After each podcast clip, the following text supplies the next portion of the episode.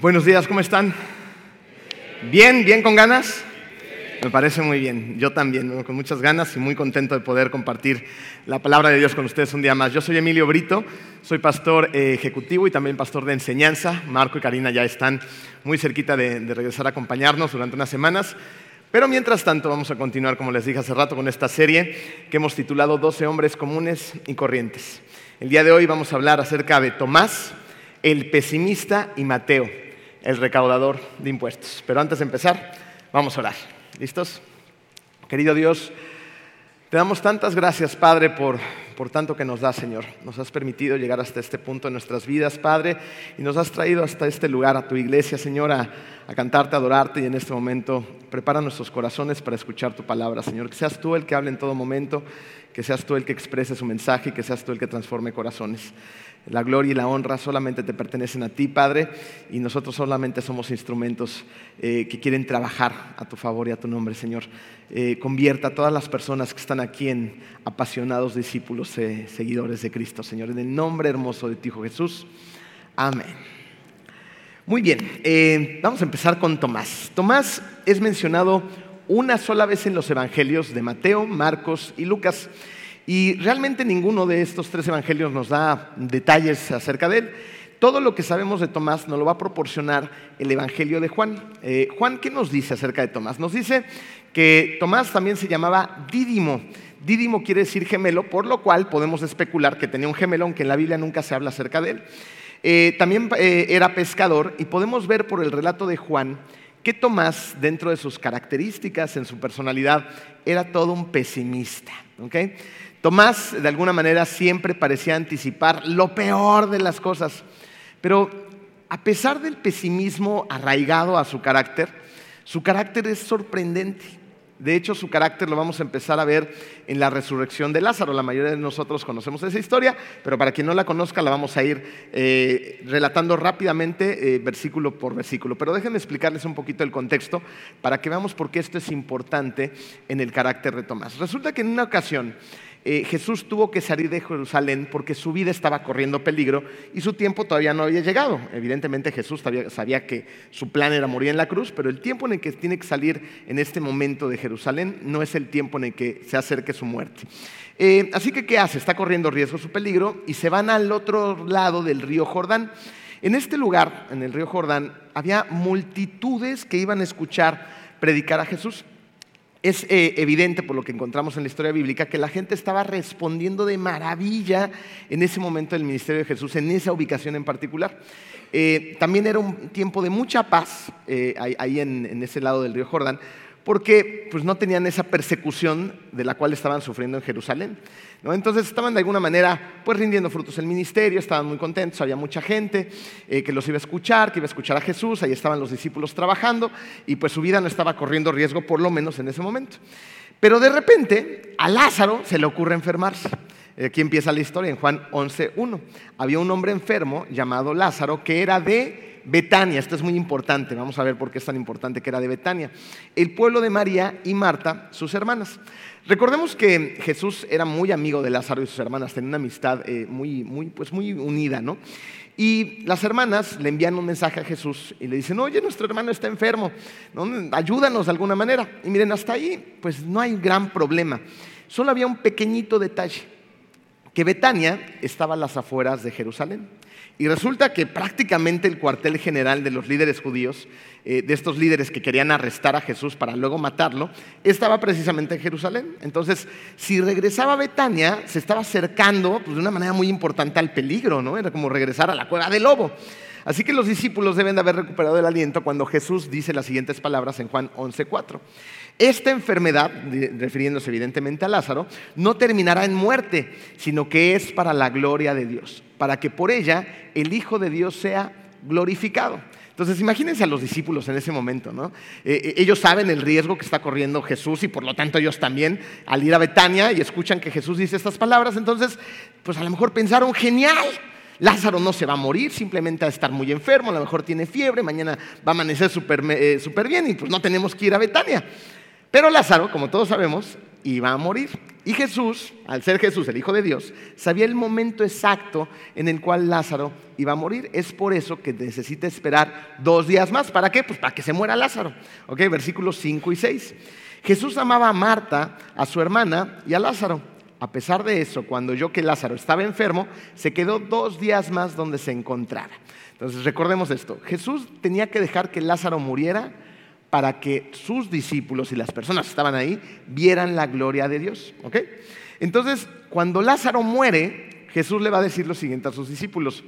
Lo encontramos en el versículo 7. Volvamos a Judea. Entonces, imagínense la escena, ¿no? Ya entendimos toda la situación, el contexto.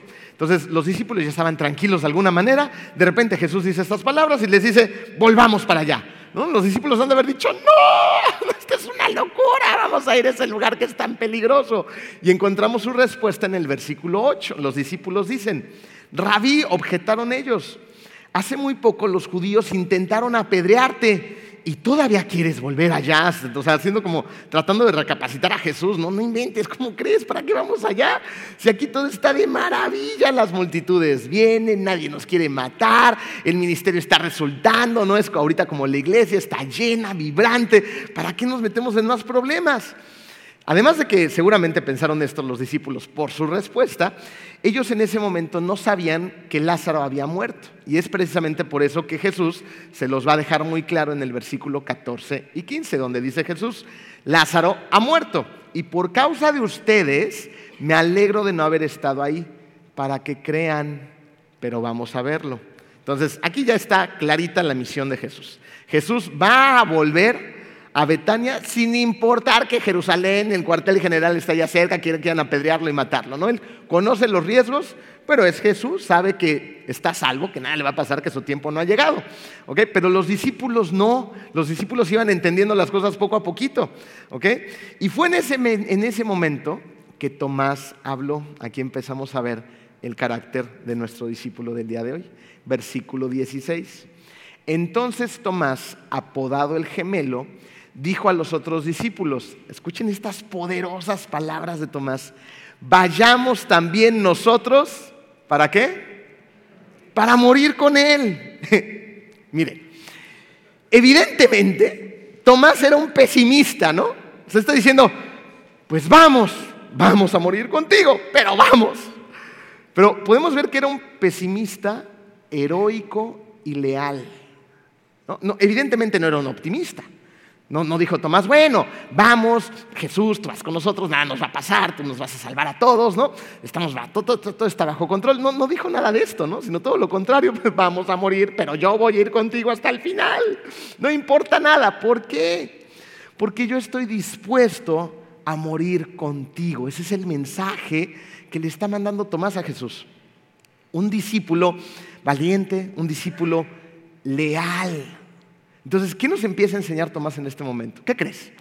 Que quiere que tú también, como un discípulo, como un seguidor de Cristo, seas un discípulo valiente y leal. Finalmente vemos cómo Tomás fue un ejemplo de valor pues, eh, eh, en, en, su expresión, pero también para sus amigos que lo rodeaban. O sea, los demás dijeron, ¡Ah! Tomás está dispuesto a morir con él, pues entonces vamos, ¿no? Vamos todos. ¿Y qué pasa? Exactamente eso. Todos van a Betania, Jesús resucita a Lázaro y ven la gloria de Dios. Entonces, vamos entendiendo el carácter de Tomás. Era un pesimista, pero era un pesimista heroico y leal, no era cualquier clase de pesimista. Ahora vamos a Juan 14, donde vamos a apreciar el mismo pesimismo, pero también vamos a ver un rasgo de carácter muy interesante acerca de Tomás, porque tiene un amor apasionado por Jesús. Eh, en este capítulo, en Juan 14, Jesús va a estarles hablando a sus discípulos acerca de su partida. Su partida está muy cerca, ya hemos visto este, estos pasajes en, los mensajes anteriores. Y llega un momento en el aposento alto que Jesús está hablándoles acerca de, pues, que Él ya se tiene que ir, que va a ir a prepararles un lugar eh, eh, para que ellos se reúnan con Él posteriormente, ¿no? Y ahí los discípulos están muy consternados, ¿no? Entonces, justo en Juan 14, versículo 5, eh, dice Tomás, Señor, no sabemos a dónde vas, así que ¿cómo podemos conocer el camino? Eh, tenemos que entender que evidentemente, por lo que acabamos de ver hace un momentito, la relación de Tomás con Jesús era muy íntima.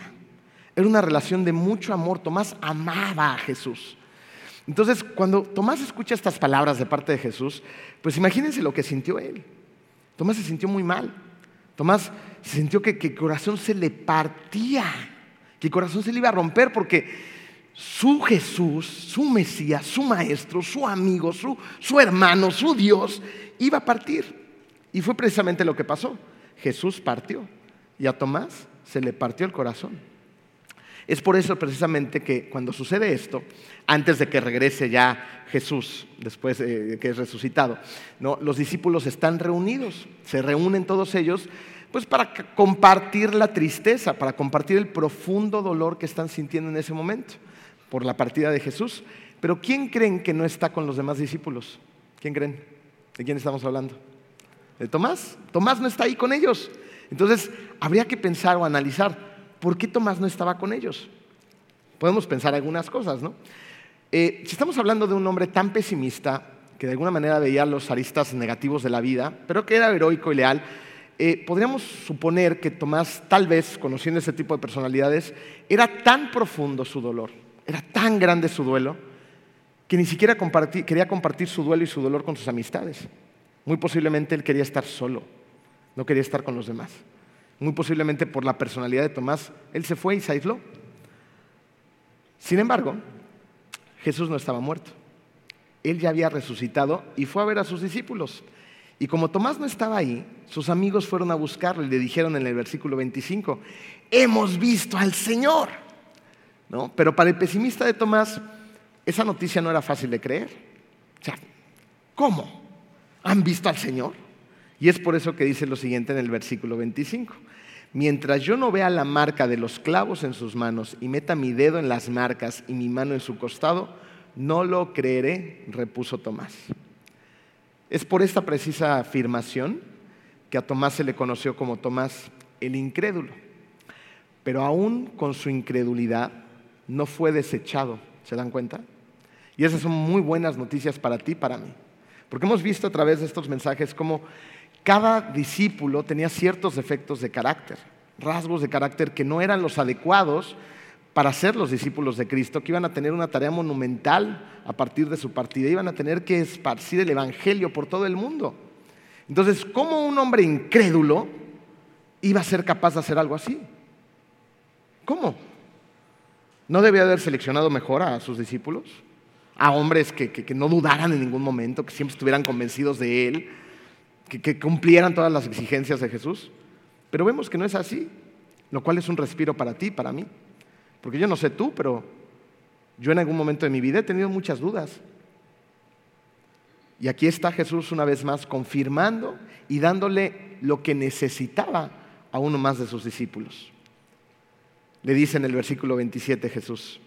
Luego le dijo a Tomás, pon tu dedo aquí y mira mis manos acerca tu mano y métela en mi costado y ya no seas incrédulo, sino hombre de fe. Entonces, en lugar de desechar a Tomás, le da lo que necesita, lo reafirma. Y es precisamente con un corazón renovado que Tomás en el versículo 28 dice, Señor mío y Dios mío, ¿no? En ese momento dice, sí es, ¿no? Sí está aquí, sí resucitó. Entonces lo declara, Señor mío y Dios mío, exclamó Tomás. ¿Qué nos enseña Tomás en esta segunda parte de su personalidad? Que Tomás podía ser pesimista y podía ser incrédulo, pero una vez que estaba convencido de algo, se convertía en un hombre valiente y leal, lo cual nos debe de llevar a la siguiente reflexión. ¿Hasta dónde tú estás dispuesto, dispuesta a llegar con tal de defender tus principios en Cristo? ¿Hasta dónde?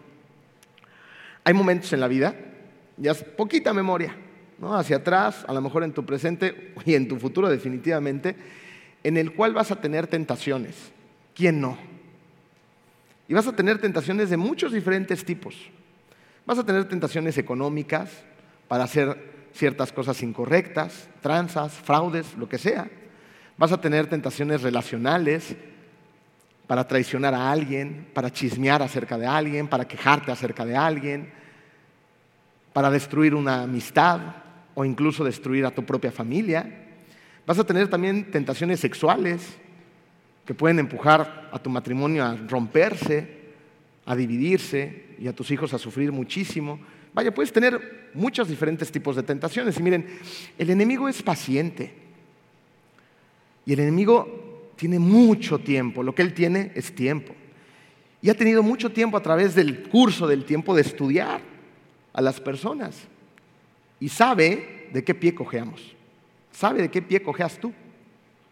Entonces muchas veces no te sorprendas que los, los ataques sean con tiros de precisión y que te den donde más te duele que te den donde más frágil eres, donde más vulnerable eres.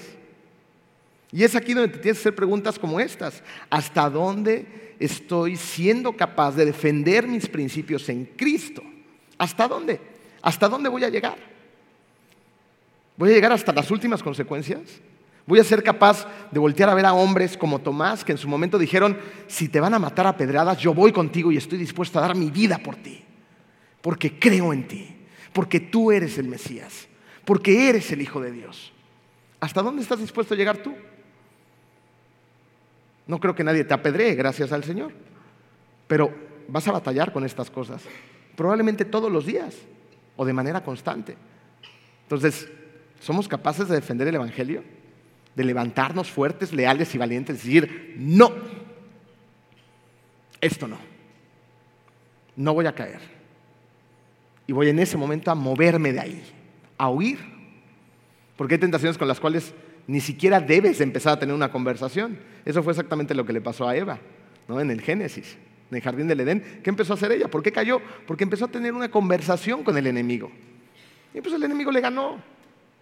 Entonces, cuando nosotros nos ponemos a discutir, a argumentar, ¿no? A validar ciertas cosas, bueno, pero es que si yo no hago esto, mi familia no va a tener que comer.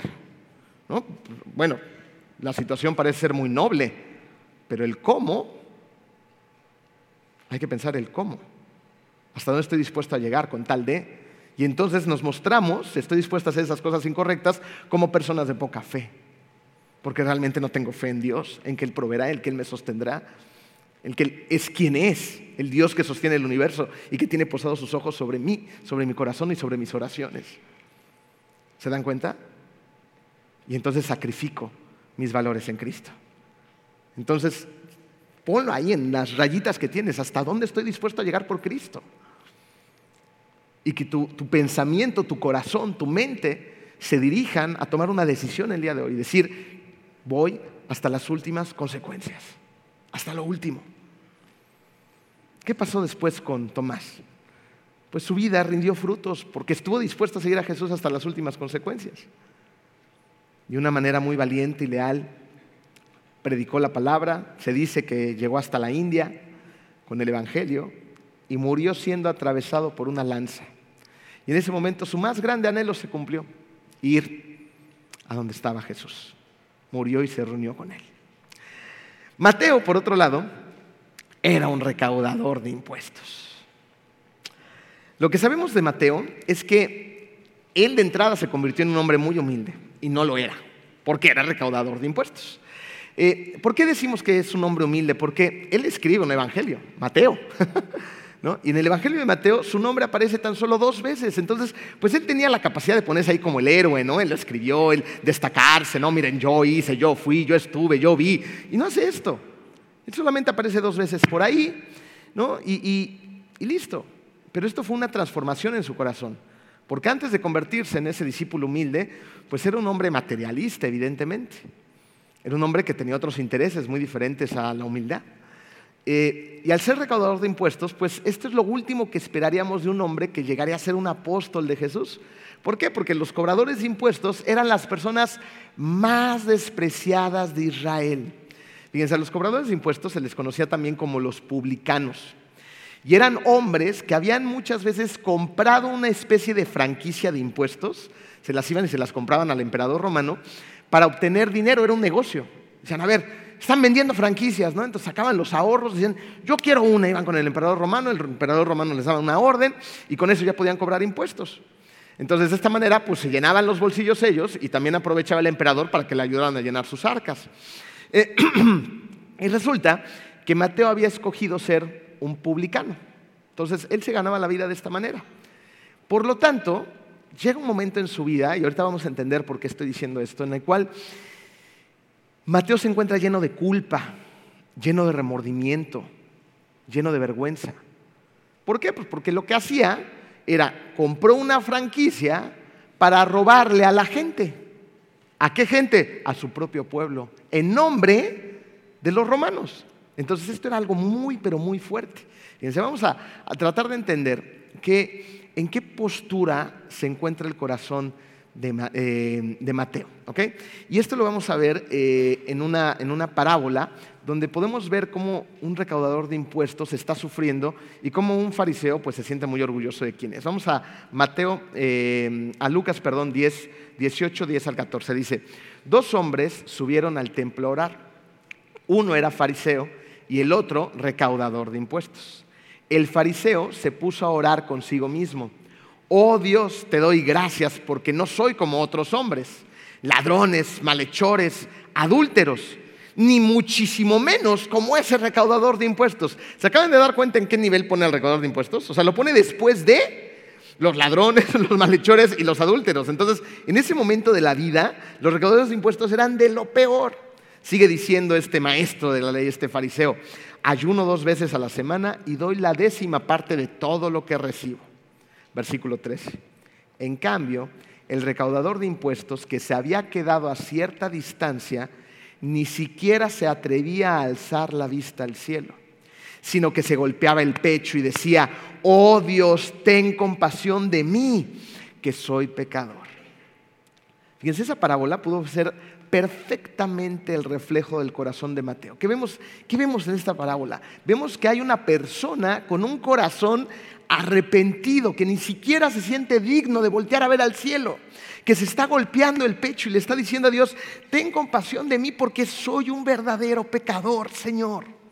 ¿Qué notamos en, en esta parábola? Que hay un arrepentimiento. ¿Y por qué hay un arrepentimiento? Porque hay un reconocimiento genuino de la culpa donde alguien necesita ser perdonado. Eso es lo que está pasando en esta parábola. Ahora, podemos encontrar más detalles en esta parábola muy rápido. Por ejemplo, dice que se había quedado a cierta distancia el recaudador de impuestos. ¿De qué? ¿Cierta distancia de dónde? De la sinagoga. ¿Por qué se tenía que quedar a cierta distancia? Porque resulta que a los recaudadores de impuestos, a los publicanos, no les permitían entrar a la sinagoga. Había seguramente un letrero que ahí prohibida la entrada los recaudadores de impuestos. Nos reservamos el derecho de admisión, ¿no? ustedes no pueden entrar, lléguenle, no son dignos de estar aquí. Y no solamente eso, no podían entrar a la sinagoga, sino que además no se podían acercar a los grupos de gente. ¿Por qué? Porque los odiaban. ¿no? Veían allá la bolita de fariseos, recaudador de impuestos, ¿no? Entonces corre por tu vida, porque se los querían matar. Entonces, el corazón del recaudador de impuestos, por eso está tan afligido, no puede entrar ni siquiera a la iglesia, no puede juntarse con la gente, eso sí tiene mucha lana, ¿no? Le va re bien, pero es un marginado a nivel relacional y a nivel religioso también. Sin embargo, no todo era tan malo para los recaudadores de impuestos, porque había un área en la cual sí podían cobrar impuestos de manera legal, eso se los permitía, pero había ciertos eh, párrafos en letras chiquitas donde podían hacer lo que se les diera la gana. Entonces había un área donde podían cobrar impuestos de manera legal y había otras donde podían robar. Vamos a entenderlo mejor. en aquel entonces había dos clases de cobradores de impuestos, los gabay y los moques. No me pregunten por qué se llaman así, pero así se llamaban. Los gabay eran recolectores de impuestos generales. Los gabay hagan de cuenta que podían cobrar impuestos sobre la propiedad y sobre los ingresos, y estos impuestos eran de alguna manera muy fijos, ¿no? Eran fijos. Entonces, tienes ciertas propiedades, tienes cierto ingreso, sobre eso caíte con una lana. Entonces, no había margen de cobros extras. Sin embargo, los moques, ellos cobraban impuestos sobre el comercio, sobre todo lo que se transportaba, las importaciones, las exportaciones, eh, cobraban impuestos sobre las rutas, los caminos, era como la caseta de cobro, ¿no? De, de, aquel entonces. Y había literalmente cobros de peajes, donde te decían, a ver, tu carreta de carga trae uno, dos, tres ejes, ¿no? Entonces te tocan 300 pesos. Trae dos ejes, 200 pesos. Trae un eje, 100 pesos. Ah, y traes animales de carga, ¿no? Con los que le estás jalando. Entonces, también sobre los animales. Pero, a ver, déjame revisar tu, ábrete el abrigo. Ah, traes unas cartitas por ahí que llevas. Entonces, también te voy a cobrar impuestos sobre la carta y sobre el alimento. Y a ver qué más se me ocurre por ahí, ¿no? Entonces, empezaba la extorsión. ¿La conocen? ¿Quién no conoce la extorsión en este país, verdad? Entonces empezaba la extorsión también en aquella época y estas personas eran los moques, los que hacían eso. Sin embargo, había dos clases de moques, los grandes y los pequeños. Los pequeños eran los que hacían el trabajo sucio y los grandes eran los delincuentes de cuello blanco. Entonces los moques grandes estaban atrás de su escritorio en su casa, guardaditos o en su oficina, y, desde ahí contrataban a los moques chicos, y los moques chicos eran los que extorsionaban en el camino, los que estaban ahí con su mesa, como Mateo, recaudando el impuesto. ¿no? Por eso podemos saber que Mateo era un recaudador de impuestos pequeño, era un moque pequeño. ¿Y saben quién era un moque grande? ¿Quién otro es recaudador de impuestos en la Biblia que se acuerden? Empieza con Z. Saqueo, muy bien. Eh, saqueo era un moque grande, entonces podríamos imaginar, ¿no? Que casi casi Saqueo era como el jefe, ¿no? De gente como Mateo. Entonces Saqueo los contrataba, Saqueo estaba todo dar en su casa, moque grande, recibiendo el ingreso de todos los moques pequeños, y los moques pequeños tenían que ir al camino o tenían que agarrar su escritorio y ponerlo en el mercado para recaudar el impuesto. Entonces, ¿a quién creen que odiaban más las personas? ¿Al moque eh, grande o al pequeño? Pues al pequeño, porque era el que daba la cara, era el que extorsionaba prácticamente, ¿no? Entonces, Mateo era un hombre muy, muy, pero muy odiado por los demás. Es por eso que debe de haber sido algo sorprendente para Mateo cuando Jesús lo ve sentado precisamente en ese escritorio, haciendo su trabajo, y Jesús simplemente le dice, sígueme, sígueme.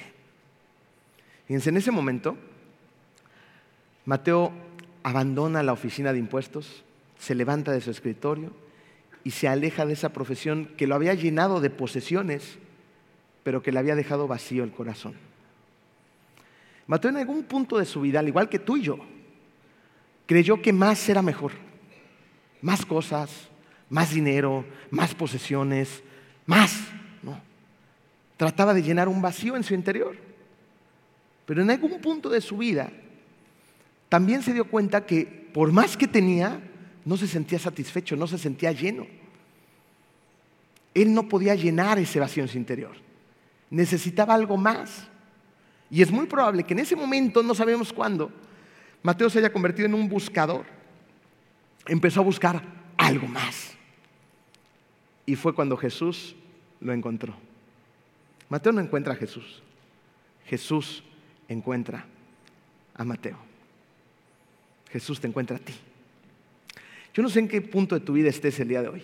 Yo no sé si sigues acumulando cosas para llenar un vacío o si sigues buscando respuestas en lugares donde no existen, donde no están. Pero ¿sabes qué sí sé? Lo que sé es que Dios te está llamando. Te está llamando de diferentes formas. ¿eh? Te puede estar llamando a que le entregues tu vida a Él, ¿no? te rindas a través de su Hijo Jesucristo, si no lo has hecho. O te puede estar llamando a que renueves tus votos y que ya te decidas a seguirlo en serio. Pero de una u otra manera te está llamando. Te está llamando que ya, ya cambia, en serio, ya cambia, conviértete en otra persona. Necesitamos que tus frutos se vean. Te está llamando de una u otra manera. Así como llamó a Mateo.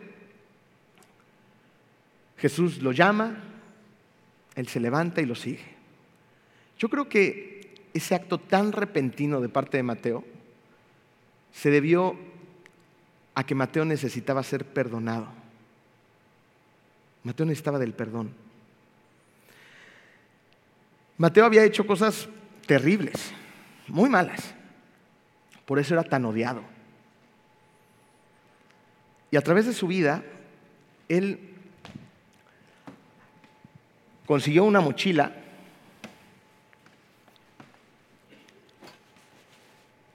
y se la llevó a su vida.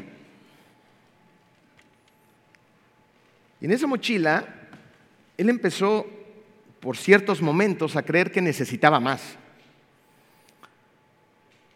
que necesitaba más para ser feliz. Lo único que necesitaba era de Jesús. Pero él no lo entendía, no lo conocía en ese momento. Entonces, el mundo lo envolvió, el mundo le vendió una idea y él se entregó a esa idea. Y llegó un momento en el que empezó a ver ciertas cosas que llamaban su atención. Cosas materiales. ¿Por qué no? ¿Cómo le voy a hacer para conseguirlas? No importa. No importa. Lo que sea necesario con tal de conseguirlas. Y entonces abrió su mochila y empezó a depositar una carga, una pesada, ¿eh? Pero todavía podía andar por la vida. Se sentía diferente, pero sentía que estaba alcanzando sus metas, sus éxitos, las cosas que el mundo le ofrecía y de, alguna manera lo tenían que hacer feliz, ¿no es así? Y entonces ahí iba Mateo cargando con una mochila pues pesada, pero todavía aguantaba. Pero de repente esas cosas empezaron a tornarse más pesadas porque empezó a llegar el remordimiento. Empezó a llegar el remordimiento a su vida. Sin darse cuenta, este remordimiento se fue almacenando también poco a poco en esa mochila. Se empezó a acomodar a ella, pues porque tenía que seguirla cargando. Tenía que seguir cargando el remordimiento. Y siguió caminando. Pero no era solo el remordimiento lo que iba a estar cargando, también iba a cargar la culpa de todas las cosas que estaba haciendo, de todas las cosas que estaba haciendo mal, con tal de alcanzar sus propias metas. Y siguió acumulando más peso. ¿Crees que ya no cabe más? El pecado siempre encuentra espacio. Se acomoda de alguna manera en tu vida. Y luego llegó un momento en el que tenía que lidiar además con el pasado de todas esas malas decisiones. Un pasado que se empezó a convertir en un gran lastre pero encontró espacio para meterlo, ¿eh? que el pasado no se queda afuera.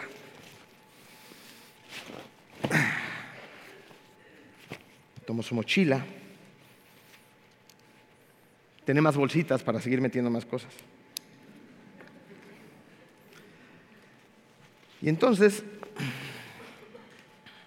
se sentó en su escritorio. Y de repente, muy probablemente, él ya no se podía mover porque estaba esclavizado. ¿Lo ven?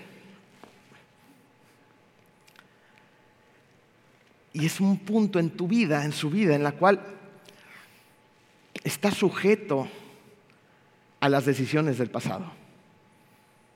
Porque las decisiones del pasado llegan a ser tan pesadas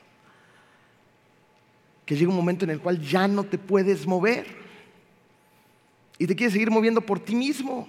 Y no puedes porque de veras pesa. Esto pesa. Y a lo mejor lo puedo cargar unos cuantos minutos. Pero luego mi cuerpo, mi mente, mi espíritu se va a empezar a desgarrar. Y es ahí cuando me doy cuenta de que necesito de alguien más porque yo solo no puedo. Yo no fui hecho para estar atado a la esclavitud. Ni tú tampoco. Pero decidimos esclavizarnos por voluntad propia al remordimiento, a la culpa, a la vergüenza, al pasado, a las decisiones que tomamos con tal de alcanzar lo que sea que el mundo nos ha vendido que tenemos que tener. Cosas, éxito, fama, fortuna, popularidad, lo que sea. No importa, lo cargo todo. Y llega un momento en que te das cuenta que no puedes más. ¿Se imaginan lo que sintió Mateo cuando Jesús iba caminando por ahí? Y Jesús con esa mirada tan profunda, tan cautivadora, conectó con él, lo vio a los ojos y simplemente le dijo, Mateo, sígueme. ¿Qué hizo Mateo en ese momento? ¿Qué hizo? ¿Saben qué hizo? Se levantó y lo siguió. Lo que hizo fue agarrar toda esa mochila llena de tantas cargas, llena de remordimiento, de culpa, de vergüenza y de quién sabe cuántas cosas más, con todo su pasado, y le dijo Jesús, toma, yo ya no puedo más. ¿Y qué hizo Jesús? Cargó con todo eso y con más. Con todo. Y con más. En ese momento Mateo lo sigue y se libera es libre para seguir a Cristo, porque entiende que Cristo es el único que puede cargar con todo su peso. Ese es el mensaje de Mateo. Mateo tomó una decisión en un instante, porque ya no podía más. Había sacrificado todo por nada. ¿Sabes qué había sacrificado? Había sacrificado su sueño. ¿Cuántas noches a veces no podemos dormir tú y yo por las cosas que hemos hecho o por las cosas que estamos haciendo, por las cosas que nos quitan el sueño, que sabemos que no están bien? Había sacrificado su sueño. Había sacrificado su paz. Esa paz que necesitamos tanto que solamente nos puede dar Dios. Una paz que sobrepasa todo entendimiento. Había sacrificado su tranquilidad. Había cambiado todo eso por esto. Qué negocio tan malo, ¿no? Qué negocio tan malo. Pero Jesús tomó su carga y Mateo se liberó. ¿Se liberó cuándo? Cuando tomó la decisión más importante de su vida, seguir a Jesús. En ese momento se liberó. El mensaje es claro para ti y para mí hoy. Tenemos que seguir a Jesús. ¿Queremos hacernos de esto? Jesús es la única respuesta. Ahora, ¿qué hace después eh, Mateo de todo esto? Hace algo increíble porque después de seguir a Jesús, lo que hace Mateo es una tremenda fiesta. ¿Sabes por qué? Porque hay mucho que celebrar. Hace una fiesta donde me invitar a sus amigos que son recaudadores de impuestos, a sus amigos pecadores. Era el mundo en el que se desenvolvía. ¿Y qué era lo que quería hacer? Quería compartir con ellos al que lo había liberado a él. Eso no era para sí mismo nada más. Era algo muy grande, lo tenía que compartir. Lucas 5, 29 al 32. Luego Leví, a Mateo le decían Leví, Leví le ofreció a Jesús un gran banquete en su casa y había ahí un grupo numeroso de recaudadores de impuestos y otras personas que estaban comiendo con ellos.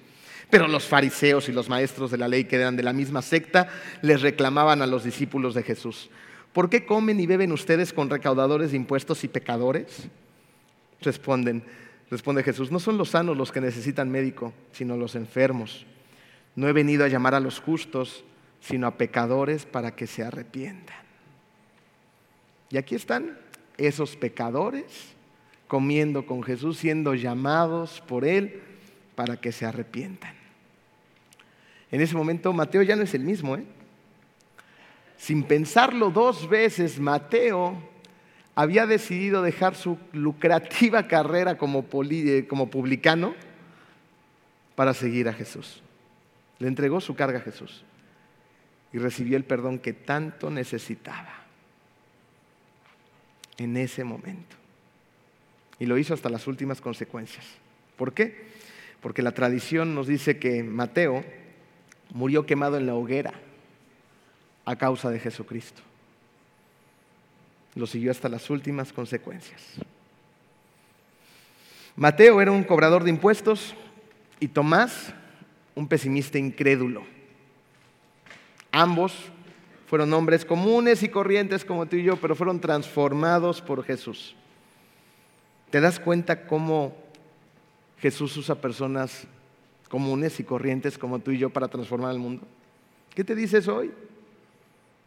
Te dice, súbete al barco, ven, vamos, vamos a transformar el mundo. Yo cargo tus cargas por ti,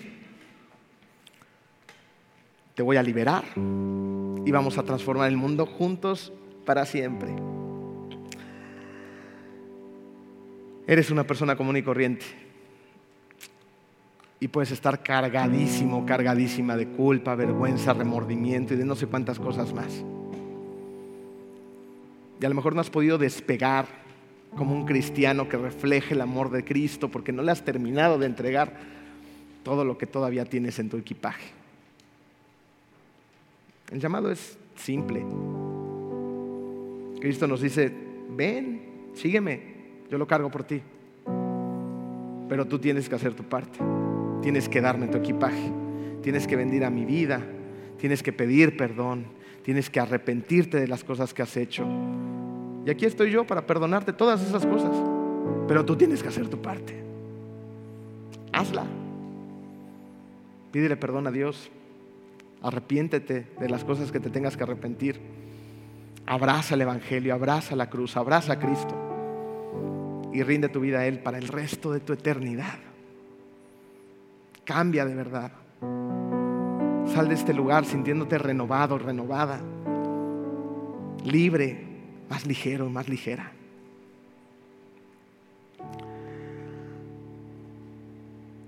Jesús te ofrece eso a ti, te ofrece perdón.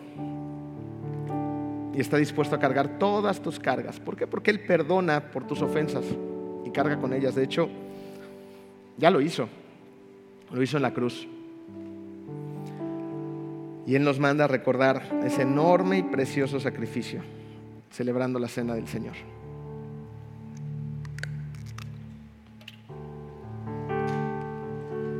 Jesús, hace más de dos mil años, tenía un plan junto con su Padre, junto con Dios y el Espíritu Santo, un plan perfecto para redimir a la humanidad. Y ese plan consistía en que Él fuera el último sacrificio que se hiciera. Y estuvo dispuesto a hacerlo. ¿Sabes por qué? Porque vales la pena. Porque tú vales la pena. Vales tanto la pena que estuvo dispuesto a dar su propia vida por ti. ¿Te puedes imaginar eso? El Dios del universo mandando a su único hijo a dar su vida por todos aquellos quien ponen su fe en Cristo. Y no fue fácil. 39 latigazos con un látigo lleno de piedras e incrustaciones de metal que despedazaron su espalda. Una tortura, una burla del Mesías cuando le pusieron esa corona de espinos y le entregaron un madero que tenía que ir cargando hasta el monte de la calavera para ser crucificado en él. Su cuerpo fue elevado en la cruz y crucificado. Es por eso que recordamos con el pan ese precioso sacrificio. Vamos a tomar el pan.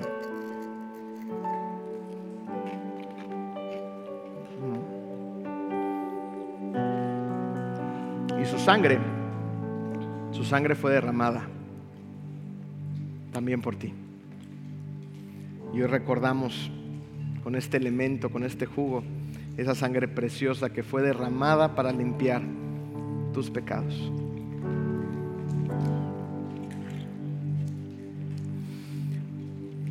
Gracias, amado Padre, porque ni siquiera logramos dimensionar el sacrificio de tu único Hijo en la cruz, Padre. Gracias Señor porque Él estuvo dispuesto a ser sacrificado, ser crucificado para cargar con todos mis pecados, Padre. Gracias porque yo no merezco nada y tú todo me lo das. Gracias Señor porque hoy entendemos mejor cómo tú utilizas a personas comunes y corrientes para transformar este mundo. Porque a través de las personas que están abrazando el Evangelio, tú transformas comunidades, iglesias, ciudades, familias, Señor. Porque hoy en este lugar hay gente que a lo mejor duda de ti, que a lo mejor no te ha aceptado, pero también hay personas que se han rendido a tus pies, Señor. Y que te han entregado su vida y la de su familia. Te damos gracias por ellos, Padre, porque han tomado la mejor decisión de su vida. Y te pedimos por todos los demás que aún se encuentran caminando por el camino de la duda, Señor. Sé tú quien les hables a, tu, a su corazón, Padre, y ellos rindan su vida a ti, Padre. Abracen el Evangelio, abracen a tu Hijo Jesús. Depositen toda su fe en aquel que dio su vida por nosotros. Gracias, Señor, por ese cuerpo crucificado. Gracias, Señor, por esa sangre preciosa derramada en la cruz. Gracias por tu amor a cada uno de tus hijos, Señor. El día de mañana esperamos con ansias podernos reunir con Mateo, con Tomás, con Andrés, con Pedro. Darnos un fuerte abrazo y que nos cuenten todas sus historias. Y que antes de entrar, tú nos veas a los ojos como un día viste a Mateo y nos digas, bien hecho, siervo bueno y fiel. Bien hecho, siervo bueno y fiel. En el nombre de Cristo Jesús. Amén.